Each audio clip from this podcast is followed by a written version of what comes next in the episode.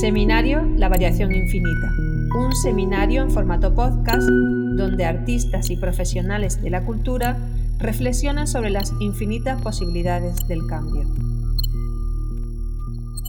Muy buenas. Eh, tenemos mm, hoy en esta sesión a Jorge Carrión, con el que vamos a hacer una charla. Bueno, yo soy Francisco Baena, del Centro José Guerrero, y vamos a inaugurar el eh, seminario del Festival eh, de las Artes Contemporáneas, eh, organizado por la Facultad de Bellas Artes de Granada, y que este año tiene el tema general de Mutatis Mutandis, aunque creo que me han dicho antes los organizadores, Marisa, que al seminario le han puesto el título de La variación infinita que es un, lema como bastante borgiano, o sea que bien traído para, iniciarlo con Jorge, que es buen conocedor de, la literatura del maestro argentino y también eh, un, en fin, apasionado ¿no? de, las variaciones y del infinito.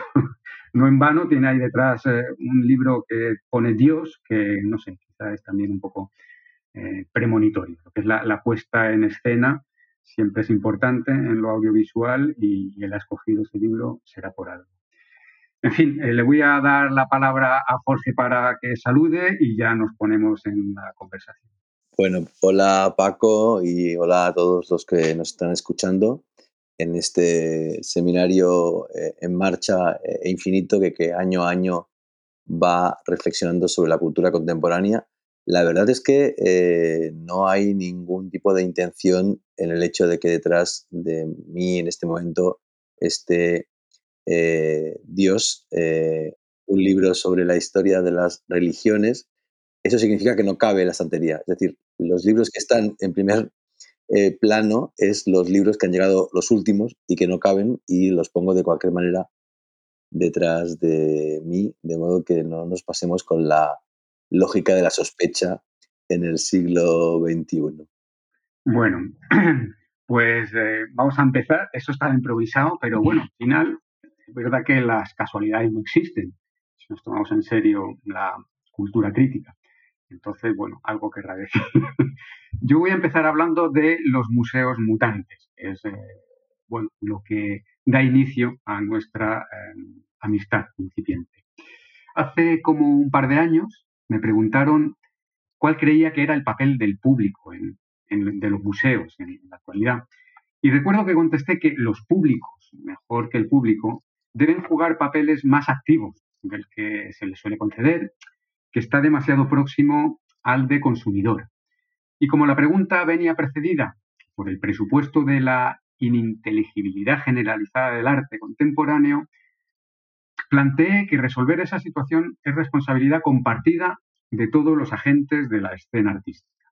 Para poder participar en ella más activamente, los públicos deben adquirir competencia lectora, pero también pedir a los otros agentes que se expresen mejor, que nos expresemos mejor.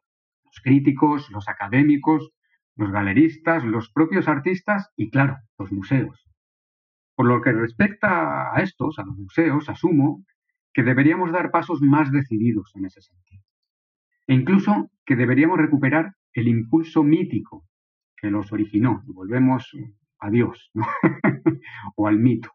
El peso de las colecciones y los préstamos, el hecho de poner prácticamente toda la atención en los tesoros que custodiamos, ya sea de forma permanente o temporal, nos ha hecho olvidar o tender a olvidar que en su origen el museo, antes que depósito, almacén o galería, fue el templo de las musas. Y eso creo que debería volver a estar en primera línea, nuestra capacidad para inspirar. Deberíamos ser todavía más inspiradores. Y los públicos deberían demandárnoslo claramente, o deberíamos hacerlo, porque yo me incluyo como público. A mí, personalmente, es algo que siempre me ha interesado. Por supuesto que no hay que descuidar las funciones canónicas que establece el ICOM, que por cierto está inmerso en una ambiciosa redefinición de la institución en la actualidad. Pero más allá de las colecciones o los archivos, es el propio campo simbólico que los articula el que debería propiciar experiencias estéticas y transformadoras y, puntualmente, transformarse él mismo. Bienvenidos los museos mutantes. Cuando se convocó el concurso para la plaza que actualmente ocupo, presenté lo que llamé una idea de dirección en la que incluí un párrafo que decía, uno de los objetivos de crecimiento del centro pasa por la ampliación de sus públicos, para lo cual se han venido ensayando mestizajes y diálogos desde las artes plásticas con otras disciplinas, arte sonoro, arquitectura, diseño, arte de acción. Desarrollando esa misma estrategia, propongo afrontar nuestras muestras relacionadas con las artes literarias, tanto la poesía como la narrativa, y con el cómic. Ejemplo de las primeras será una exposición en la que ya estamos trabajando, titulada provisionalmente No se escribe luminosamente sobre un campo oscuro, que incluye obras de, entre otros, Ian Hamilton Finlay, Mallarmé, Brondaers, eh, y mucho más. Dentro de las segundas me interesa desarrollar autocríticamente el relato de las exposiciones. Mi idea va mucho más allá de hacer de lo narrativo el tema. Se trataría más bien de escribir y producir una historia para o en el espacio expositivo, incorporando en ella el propio recorrido por las salas. En cuanto al cómic o arte del dibujo secuencial, me interesa abordarlo en un sentido análogo. La primera exposición que citaba en ese párrafo, Un campo oscuro, que se volcaba en la poesía, la produjimos en 2018. La del cómic terminó siendo Viñetas desbordadas y se celebró en 2019. Pero esta jugó en contra del proyecto que había empezado a poner en marcha para desarrollar de una forma análoga la narratividad con una novela de exposición. Al menos jugó en contra, digo, del primer intento para hacerlo, que, lo empecé con David Maroto, invitado también por esta facultad no hace mucho, al que contacté en 2016 interesado por sus novelas de artista. La excesiva proximidad con viñetas desbordadas impidió el desarrollo de ese proyecto, pero a la postre esa misma exposición permitiría desarrollarlo después. Gracias a ella conocí a Jorge Carrión, de quien era lector hacía más de una década, primero en su faceta de crítico y luego como narrador. Resulta que dedicó a nuestra muestra un artículo en The New York Times en español, Así que eh, me animé a invitarle y a mediados de febrero de 2019 aceptó el reto. El 4 de abril me remitió la que va a ser su próxima novela, aún no en su versión definitiva. Debía haberse publicado el año pasado, pero vino la COVID y cambió todo. Naturalmente, tuvimos que adaptarnos. Es lo que interesa este año estudiar a FAPA y después vamos a ir con ello. En fin, será en 2021 cuando se publique la novela ya la leeréis. Es una novela corta de ciencia ficción que trabaja a partir de una estructura museística. De hecho, su estructura es un proyecto museológico. Pues bien, lo que pensó Jorge para el Centro Guerrero fue una especie de vuelta de tuerca de esa novela, cuyo título era entonces Museo del siglo XXI. Y digo era porque en el ínterin el título ha cambiado que nos diga él ahora, de nuevo, el nuevo digo, si, si le apetece desvelarlo. El de la nuestra, que va a ser a la vez una novela, una especie de segunda parte de esta y una exposición, de momento se mantiene y es Todos los museos son novelas de ciencia ficción. Aunque el borrador que me envió tenía que ser anterior a mi invitación, es decir, que ésta llegó cuando aquel estaba siendo terminado, y ni yo tenía idea del borrador, ni Jorge de mi proyecto, algo del orden de lo telepático, como le dije a él, en el sentido de Mario Lebrero en la novela Luminosa, tenía que explicar esa extraña convergencia.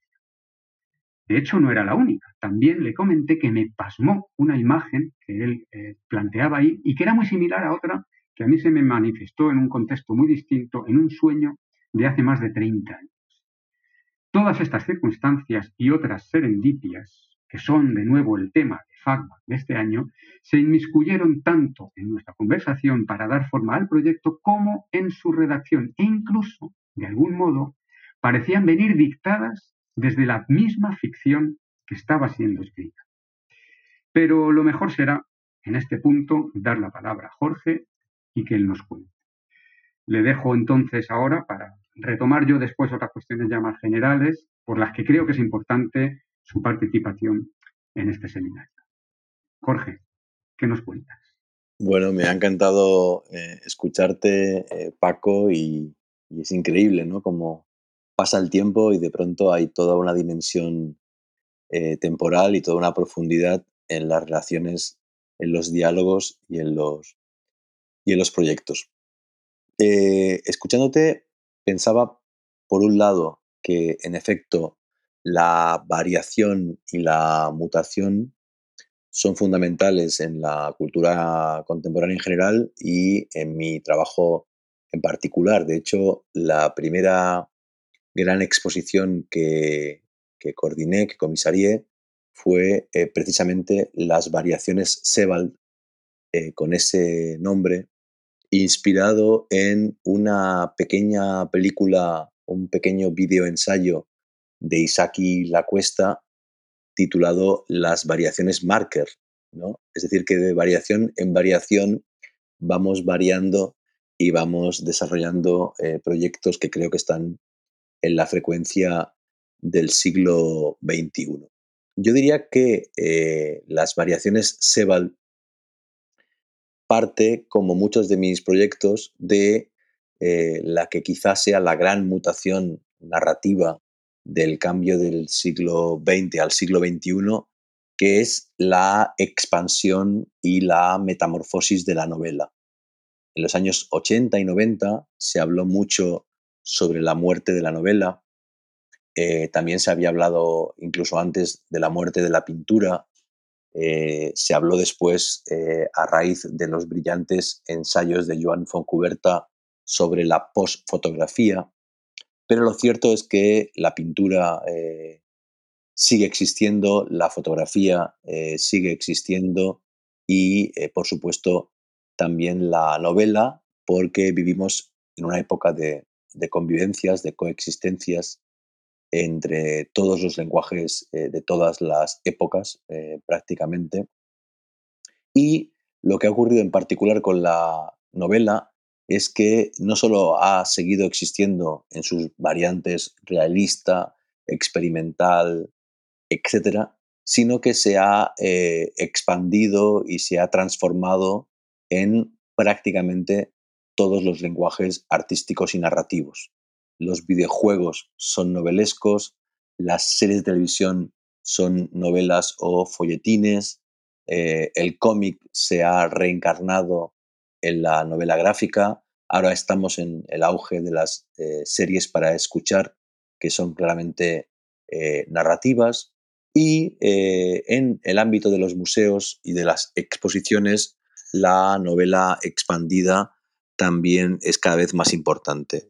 las variaciones Sebald, la exposición que comisaré, comisarié perdón, para el CCCB, tenía una voluntad de contar historias y de, eh, digamos, amplificarlas eh, simbólicamente a través de arte contemporáneo. Eran una serie de obras de arte contemporáneo en eh, la sintonía, la estela de Sebald, directa o indirectamente vinculadas con, el mundo de Sebald y con los libros de, de Sebald, el escritor alemán.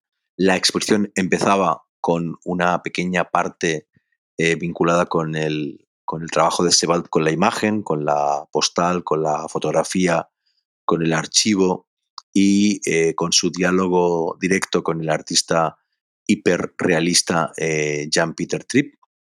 Y después en la exposición, aparte de, obras de arte contemporáneo, había cuatro obras encargadas a cuatro escritores eh, en las cuales la literatura se expandía hacia ese ámbito. ¿no? Teníamos eh, una obra, por ejemplo, de Valeria Luiselli, otra de Reinaldo Ladaga, otra de, de Julia de Jodar.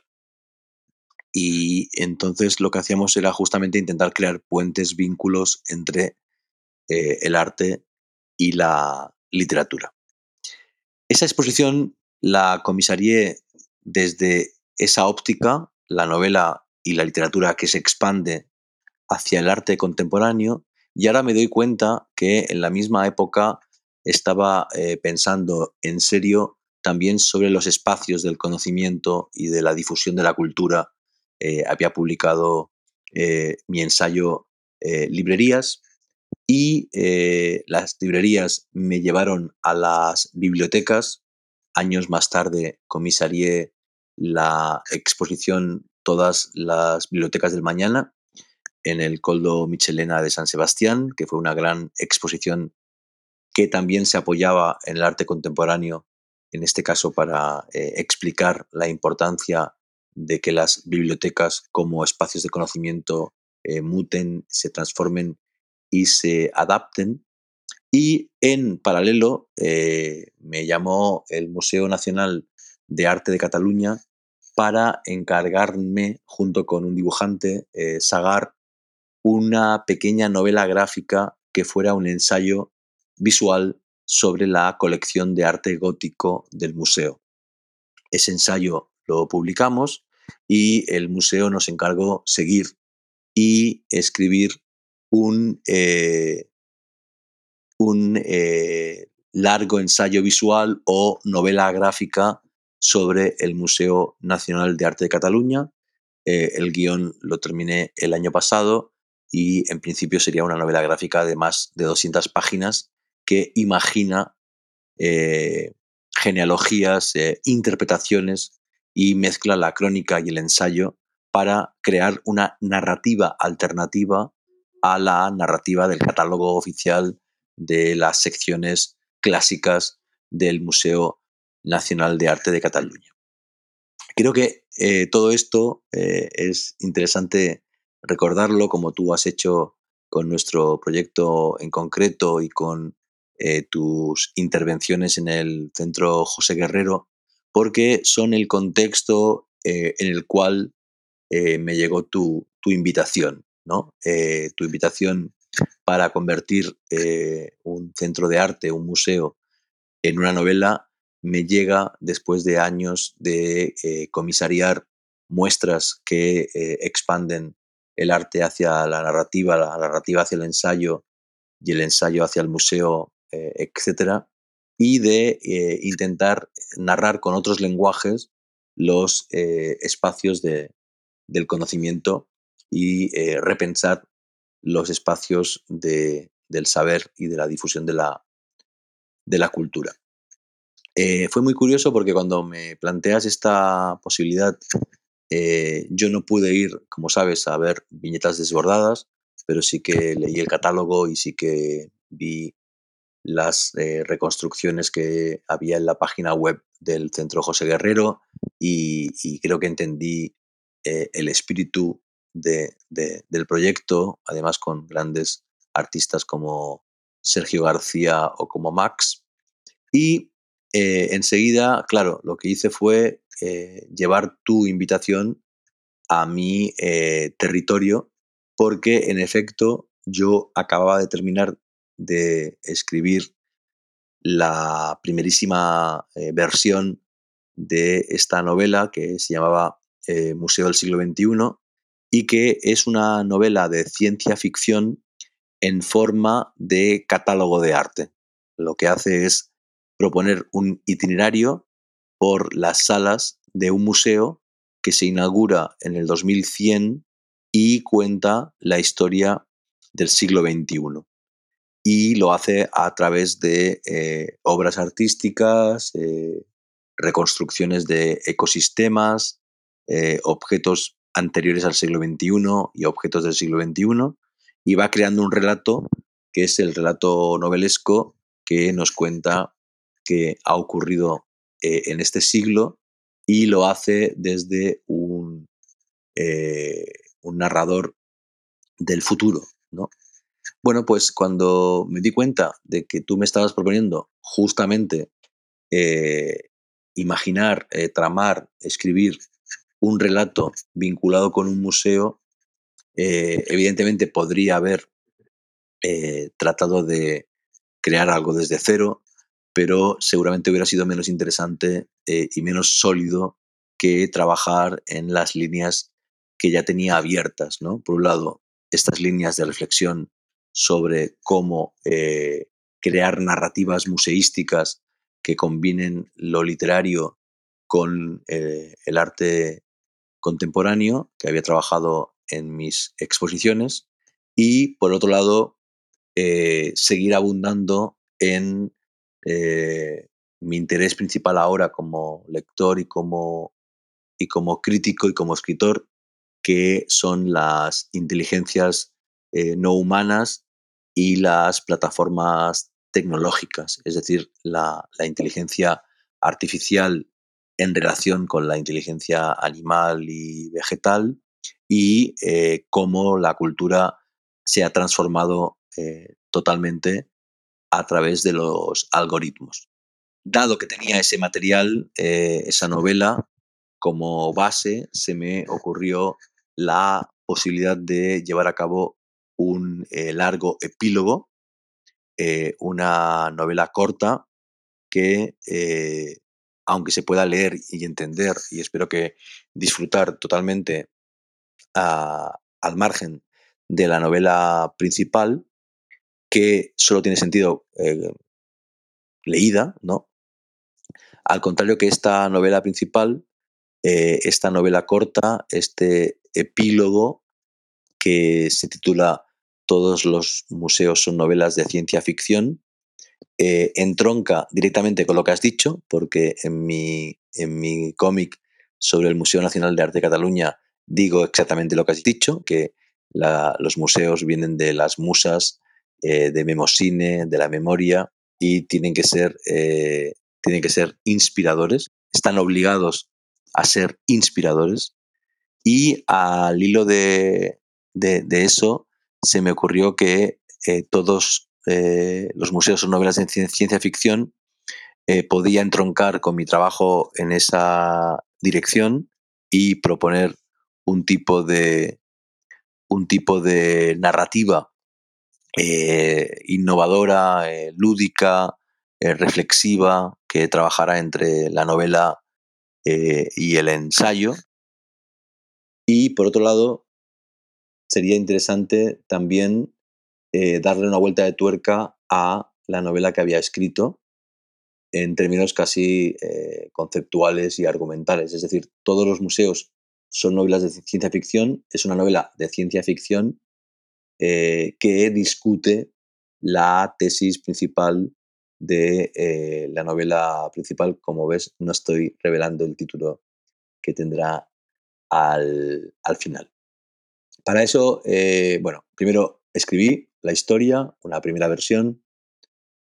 Era muy importante que hubiera una estructura, que, supiera qué quería contar. Y ahí me, imaginé un, personaje de, ficción que de algún modo es una variante de un personaje que ya existe. Ella, la eh, voz algorítmica de mi podcast eh, Solaris Ensayos Sonoros, con lo cual creo que todo se está retroalimentando en los proyectos que estoy eh, pensando y haciendo en estos últimos años, porque también, evidentemente, lo viral, que es mi último ensayo, habla sobre ese ecosistema del siglo XXI de pantallas y de virus digitales y, biológicos. Y lo que hice fue crear ese personaje, crear esa historia, que prefiero no, revelar aquí, porque la exposición se inaugura a finales de, este año 2021. Y eh, a partir de esa estructura, que yo creo que es la base de un buen proyecto expositivo, eh, la estructura tanto narrativa o, ensayística como eh, la lenta conciencia de qué materiales, qué elementos estás combinando en esa estructura. A partir de ahí pensé en quién era la persona que podía hacer el diseño y, la escenografía y hablé con Rapa Carballo, que es un diseñador gráfico eh, muy contemporáneo y con una gran cultura eh, visual, eh, tipográfica y, etcétera, y acostumbrado a diseñar revistas y diarios, lo cual era importante porque finalmente vamos a diseñar una novela con mucho, con mucho texto.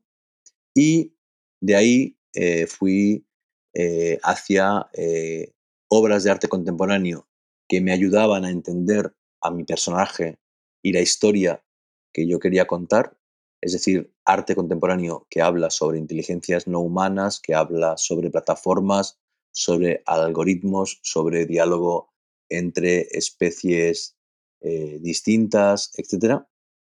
Dos, eh, un icono fuerte para reactualizarlo y eh, opté por HAL, por 2001, Una Odisea del Espacio.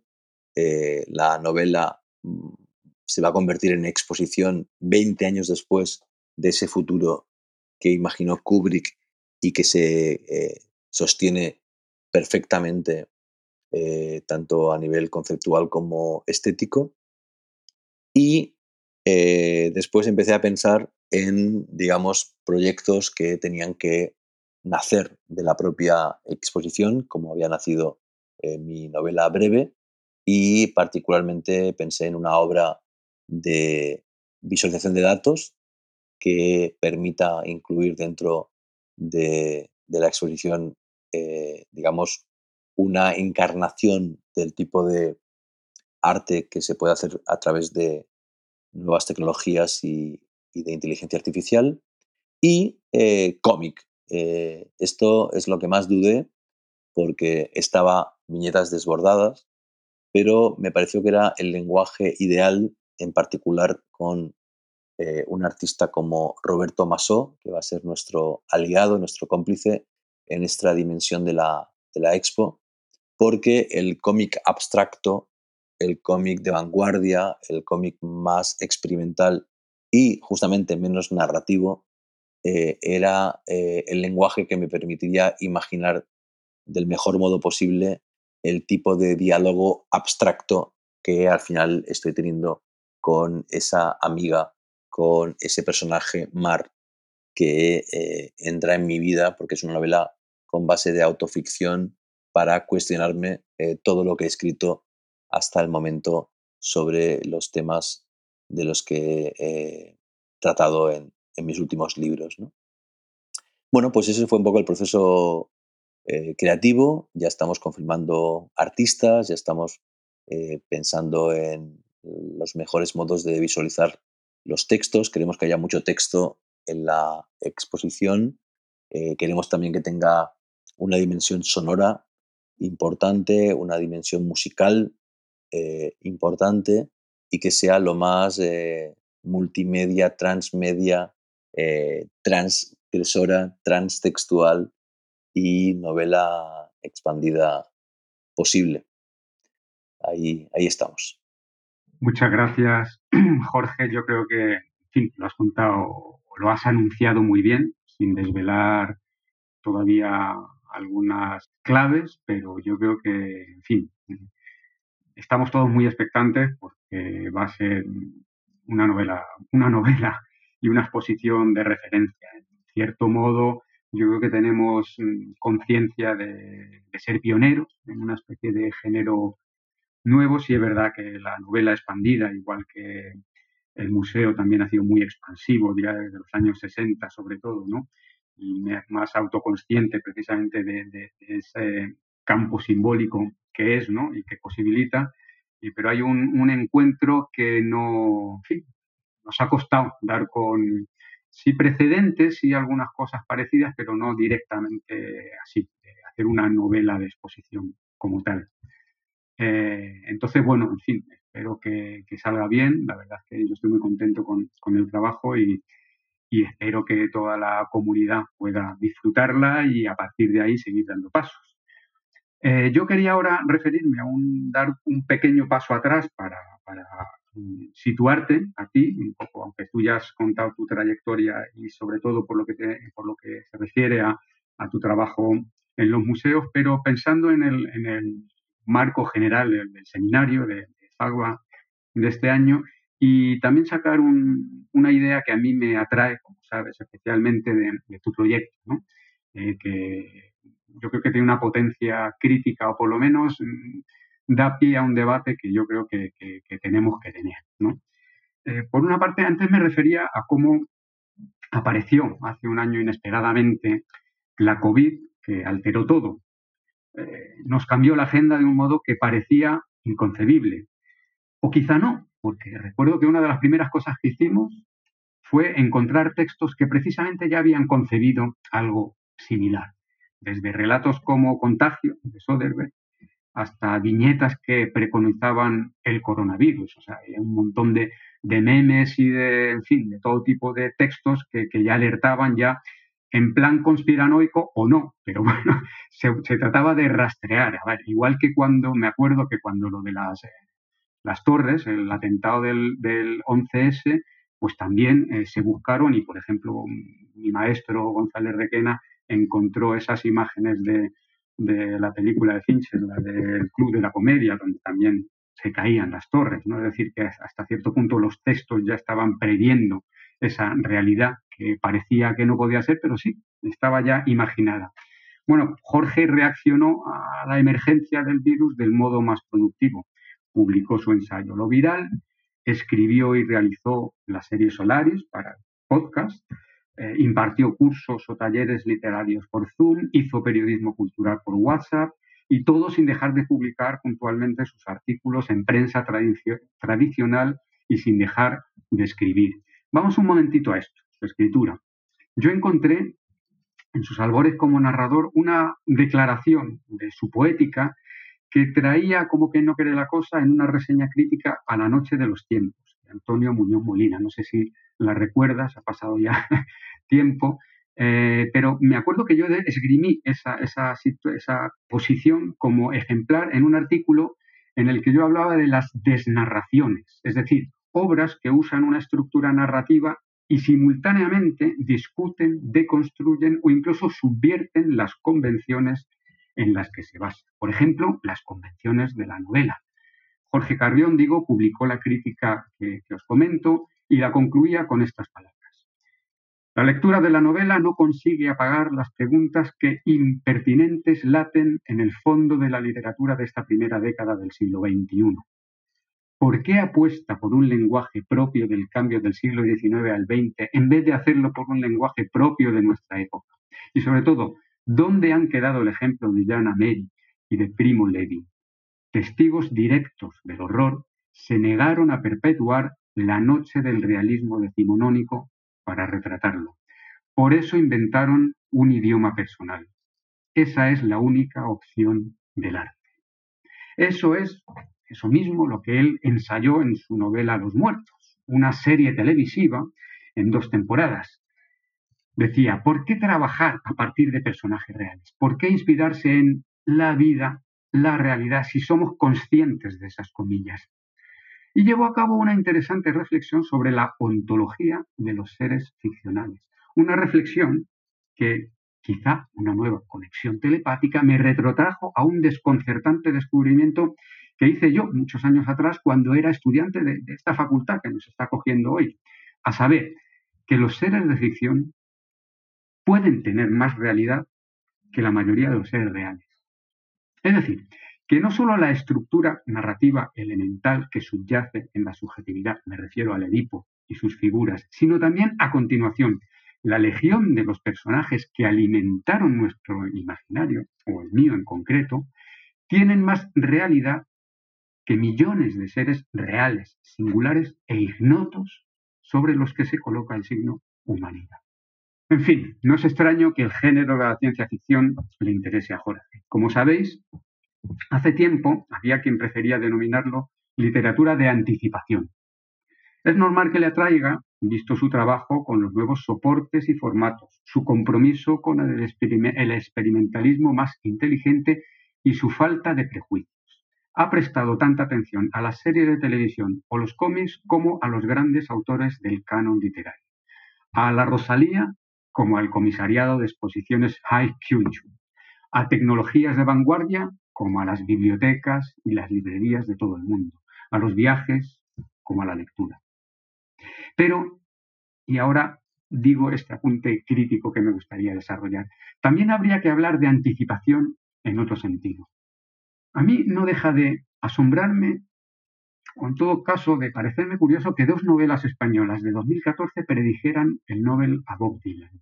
Una de ellas fue Los huérfanos, de Jorge Carrión, que apareció poco después de la otra, Alabanza, de Alberto Olmos. Probablemente no fuera casualidad, aunque, como lo tenemos ahora aquí, él mismo nos lo podrá decir si quiere.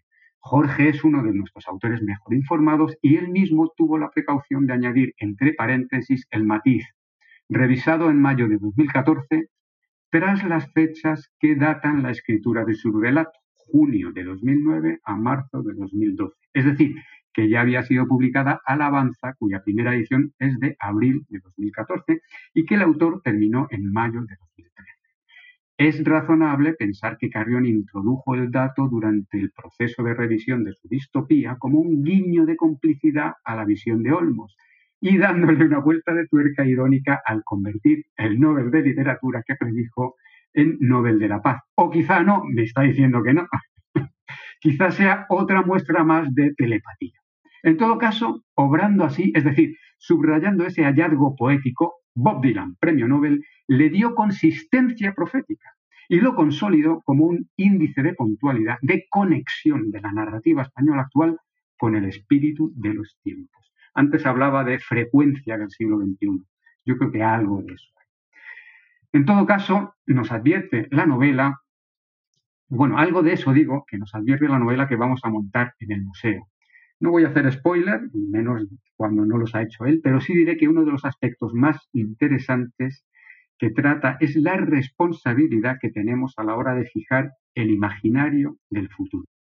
Hasta hace unas décadas, digo, lo, lo, acostumbrado en el género era concebir las más variadas utopías que prácticamente han desaparecido aplastadas por su proyección negativa, las distopías. Y bien, ojito con eso.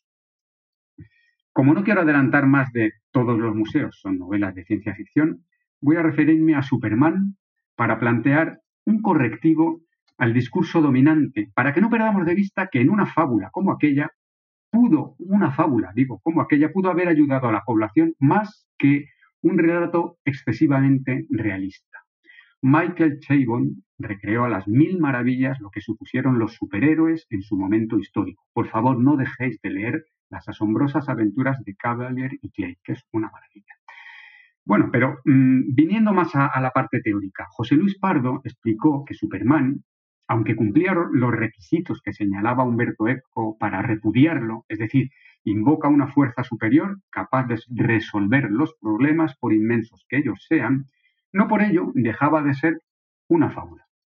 Escribe Pardo, aunque admitiéramos que este tipo de fantasías son agradables para las masas porque presentan como resueltos ficticiamente problemas reales de gigantescas dimensiones, es obligado ver en tal procedimiento, como sugiere Eco, una dimisión de la acción por parte de las masas, una pereza política que las inclinaría a imaginar los problemas como ya resueltos para así no tener que planteárselos e intentar encararlos mediante esa revolución añorada por el autor del nombre de la rosa?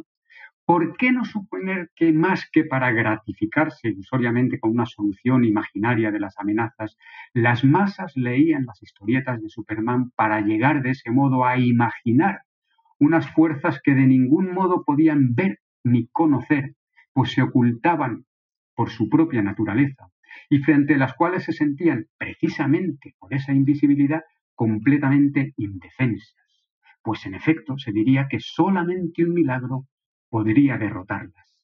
Sea cual sea el peso que se quiera conferir a las gratificaciones imaginarias, ninguno de los lectores de aquellas historietas creía en Superman, ni confiaba en que él viniera a resolver los problemas ocasionados por, el por la creciente autonomía del corporativismo dominante. Hasta ahí pardo. Y yo aún diría más.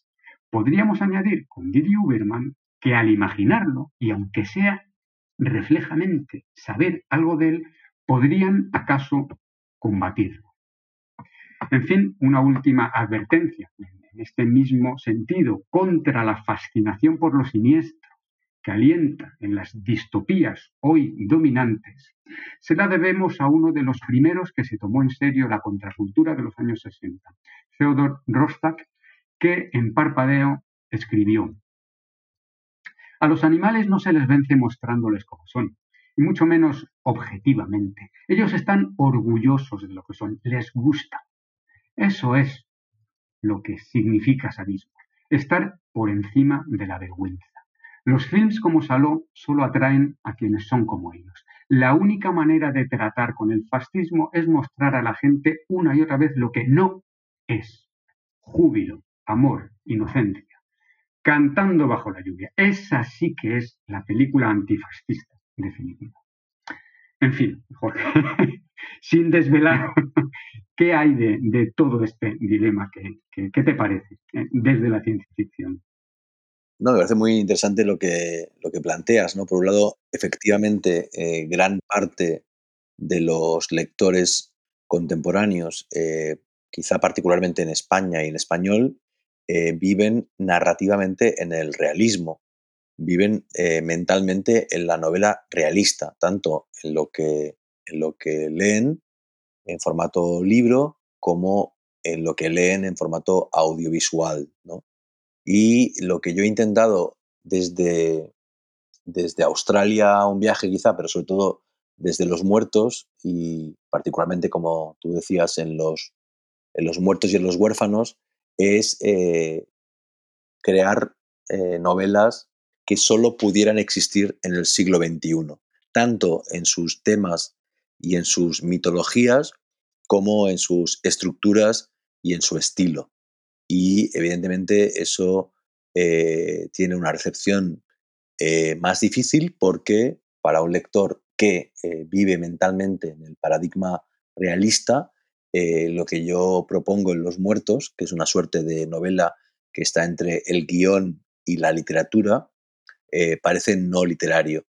Pero bueno, es lo que yo creo que tengo que hacer y además, bueno, si uno mira la historia de la literatura, se da cuenta que, y del arte, se da cuenta de que eh, aquello que en su momento fue innovador, fue distinto, fue nuevo, eh, no fue recibido como literatura o como arte y con el tiempo se entendió que sí que lo era. ¿no? El Quijote en su momento parecía eh, una novela menor y un divertimento y una comedia. el impresionismo eh, no era considerado pintura, eh, el jazz eh, no era considerado música, etc. De modo que los que dijeron que los muertos no era literatura, pues probablemente con el tiempo pues tendrán que darse cuenta de su error o, no. total, vivimos en la libertad de juicio y en la libertad estética. La segunda cuestión que planteas, que es la de la utopía y la distopía, pues justamente es el movimiento que eh, vincula eh, la novela que voy a publicar en los próximos meses con todos los museos o novelas de ciencia ficción. ¿no? Es el debate sobre hasta qué punto tiene sentido que estemos llenando el mundo de distopía. Eh, si de algún modo la distopía no crea más distopía y eh, digamos que todo lo malo que nos está pasando eh, no tiene que ver con que no solo la práctica política y geopolítica está siendo distópica, porque el hecho de que en China o en Brasil se estén llevando a cabo eh, talas masivas de árboles y auténticos ecocidios está provocando el tipo de movimientos de fauna que provoca epidemias y pandemias, la distopía no solo está en Bolsonaro o en Trump o en el Partido Comunista Chino, sino que sobre todo está en paralelo en novelas, películas, videojuegos que han convertido la distopía en mainstream. Y lo que yo hago en eh, nuestra exposición es justamente cuestionar eh, ese, ese movimiento general y proponer eh, un debate sobre si no sería mejor imaginar utopías desde la ficción y desde el arte para intentar que sean, si se me permite la metáfora, vacunas de la distopía geopolítica y medioambiental. Y por último, Bob Dylan. yo no había leído la novela de Alberto Olmos, pero bueno, el premio Nobel de Literatura a Bob Dylan estaba en el aire. Era como el de Murakami, pero con menos mala leche. Y lo que hago en efecto Los huérfanos es decir en una página que en tal año le dieron a Bob Dylan el premio Nobel y 100 eh, páginas después, eh, en otra conversación, eh, se recuerda que fue el, el, premio Nobel de la paz, ¿no?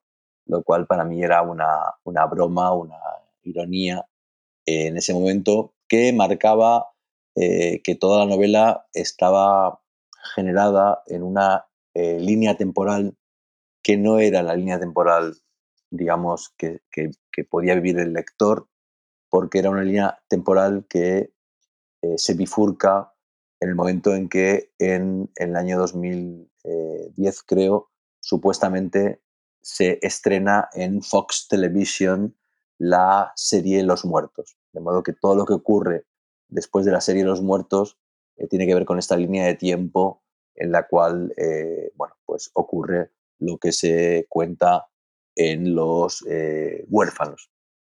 Ese mundo lo di por concluido, el de los muertos, los huérfanos, los turistas y los difuntos, y me doy cuenta ahora que estoy en otra galaxia, en otra constelación de textos y de ideas, que es la que eh, empezó con esta novela de ciencia ficción eh, y se expandió con lo viral y Solaris ensayos sonoros, y que creo que va a tener su conclusión no en todos los museos o novelas de ciencia ficción, sino justo en otro proyecto eh, posterior en el que ya estoy trabajando, totalmente secreto, que va a concluir esa línea de investigación. Nada, yo, eh, bueno, retomando lo que decías tú del realismo y los eh, géneros, creo que, que uno de tus lemas así últimos es que la ciencia ficción es el realismo eh, de hoy o, algo así, que, un poco precisamente lo que hace es eh, conjugar todo este todo esto que has estado contando. Eh, y por otra parte, a mí me parece, en fin, me, alegro que nos hayas dado esa primicia de ese proyecto secreto, súper secreto, que todavía no nos desvelarás, pero está bien porque es un desarrollo de, de todo este nuevo universo en el que estás, que estás pilotando, mm, bueno, pues yo seré el primer fan, como lo vengo siendo, de toda tu trayectoria. Lo que sí te preguntaría, así yo por mi parte, para acabar, en principio, no sé que tú quieras extenderte en algún otro detalle, es si precisamente en, esta idea o en esta demanda que me parece que histórica que tenemos de, utopías, utopías eh, enunciadas en, presente, si tú mm, encuentras autores o, novelas o textos, no tiene por qué ser en formato libro, que, nos puedan un poco, bueno, inspirar o, guiar o, en fin, apuntar a, futuros utópicos hacia los que podamos ir porque da la sensación, como, como hubo también, es verdad que tú antes mencionaste la, la muerte de la novela, la crisis del relato. Por supuesto, ha habido circunstancias históricas en las que era prácticamente imposible mm, mm, creer o, la, propia literatura y sin embargo se han superado, ¿no? Entonces, eh, nos cuesta ahora mismo, mm, digamos, siquiera leer utopías. Es como que, pero eh, yo me, niego a, renunciar a eso. Tú, como buen conocedor de, del, del arte y la literatura contemporánea, ¿Hay autores o textos que creas que sean importantes en ese sentido? Eh, en efecto, eh, empecé hace un tiempo a decir algo que no es nuevo, eh, ya lo habían dicho maestros de la ciencia ficción de los últimos 40, 50 años, que es que la ciencia ficción es el nuevo realismo. Ellos lo decían porque veían de pronto que sus ciudades tenían una dimensión cyberpunk o que se estaban llevando a cabo grandes avances en inteligencia artificial, pienso en, no sé, en William Gibson, por ejemplo, y eh, yo lo digo ya en la década de, Black Mirror, ¿no? En la década en la cual la ciencia ficción eh, se ha vuelto el nuevo realismo, sobre todo por una cuestión de eh, increíbles avances tecnológicos, ¿no? Lo que hemos vivido recientemente de estar viendo en tiempo prácticamente real eh, cómo se llega a Marte cómo eh, se hacen fotos y vídeos de Marte y que tú te puedas descargar en tu ordenador o en tu teléfono móvil esas fotos en alta definición, me parece que es eh, alucinante. Lo viral empieza con, esa idea, la ciencia ficción es el nuevo realismo y acaba con otra idea y es que la pandemia eh, la llamada nueva normalidad es un subgénero del terror. Y yo creo que eh, eso nos llevaría al ámbito de la, distopía, ¿no? del terror, porque la pandemia lo que ha hecho ha sido eh, disparar la videovigilancia y el biocontrol y ya se está discutiendo en serio cómo y cuándo se va a crear el pasaporte biológico. Entre la ficción especulativa, eh, la ciencia ficción de carácter más o menos utópico y el terror y la distopía, se abre un espectro ah, brutal de, narrativas y, de, de, proyectos eh, muy distintos. Yo diría que es en el ámbito del arte contemporáneo donde encontramos más ejemplos de proyectos utópicos y, digamos, positivos. Por ejemplo, en la, en la exposición vamos a incluir eh, una obra que se llama Symbiom, eh, Economía de una simbiosis, que es de los artistas Sasa Spakal y Miriam Esbageli, y que es una especie como de eh, interfaz para intentar encontrar un modo de conversación entre eh, especies distintas entre eh, nosotros, ¿no? los humanos, y eh, especies microscópicas y vinculadas con el mundo de, los hongos. otro camino que me interesa mucho a, este respecto es el de la nueva filosofía que usa la ficción especulativa, a veces en clave feminista, eh, cuyo máximo ejemplo es Donna Haraway. ¿no? Evidentemente, Donna Haraway tiene en sus últimos eh, libros, como Seguir con el problema, eh, publicado aquí por Consoni, que es una obra magnífica, un espíritu utópico, ¿no? de pensar futuros en que nuestro diálogo con el planeta, con las especies compañeras y con el resto de los seres humanos nos lleve pues, a un horizonte de, mejora. ¿no? Y eh, hace poco eh, leí eh, el cuento largo o novela corta Historia de tu vida de Ted Cheng, en, el cual se basó la película La llegada. Y ahí vi otro, otro ejemplo y otro camino. ¿no? La llegada, si os acordáis, es una película que habla de unos alienígenas que nos visitan y de cómo una lingüista consigue eh, entenderse con ellos. ¿no? Y bueno, ahí hay un horizonte de esperanza, eh, el contrario de Solaris, ¿no? En la novela Solaris de Lem eh, y en las películas que la han versionado, es imposible entender a la alienígena. El diálogo es imposible, eso es pura distopía, ¿no? Y en cambio aquí hay como una eh, voluntad de traducir al otro y de hecho el cuento es magnífico. Eh, la película está muy bien, el cuento es extraordinario y se habla de una suerte como de aprendizaje, de legado. Eh, es decir, los marcianos, los, los, extraterrestres, no vienen a exterminarnos, ¿no? Vienen, vienen justamente a lo contrario, ¿no? A darnos algún tipo de lección positiva y, esperanzadora, ¿no? De modo que sí, hay muchos ejemplos y no son de utopías eh, hippies y, de, digamos, eh, lecciones de, de, de, Gaia ¿no? y de la Madre Tierra, sino que son eh, realmente relatos muy distintos. Arte contemporáneo, filosofía y ficción especulativa, ciencia ficción más clásica que abren, abren camino. Y yo creo que, es un camino eh, interesante.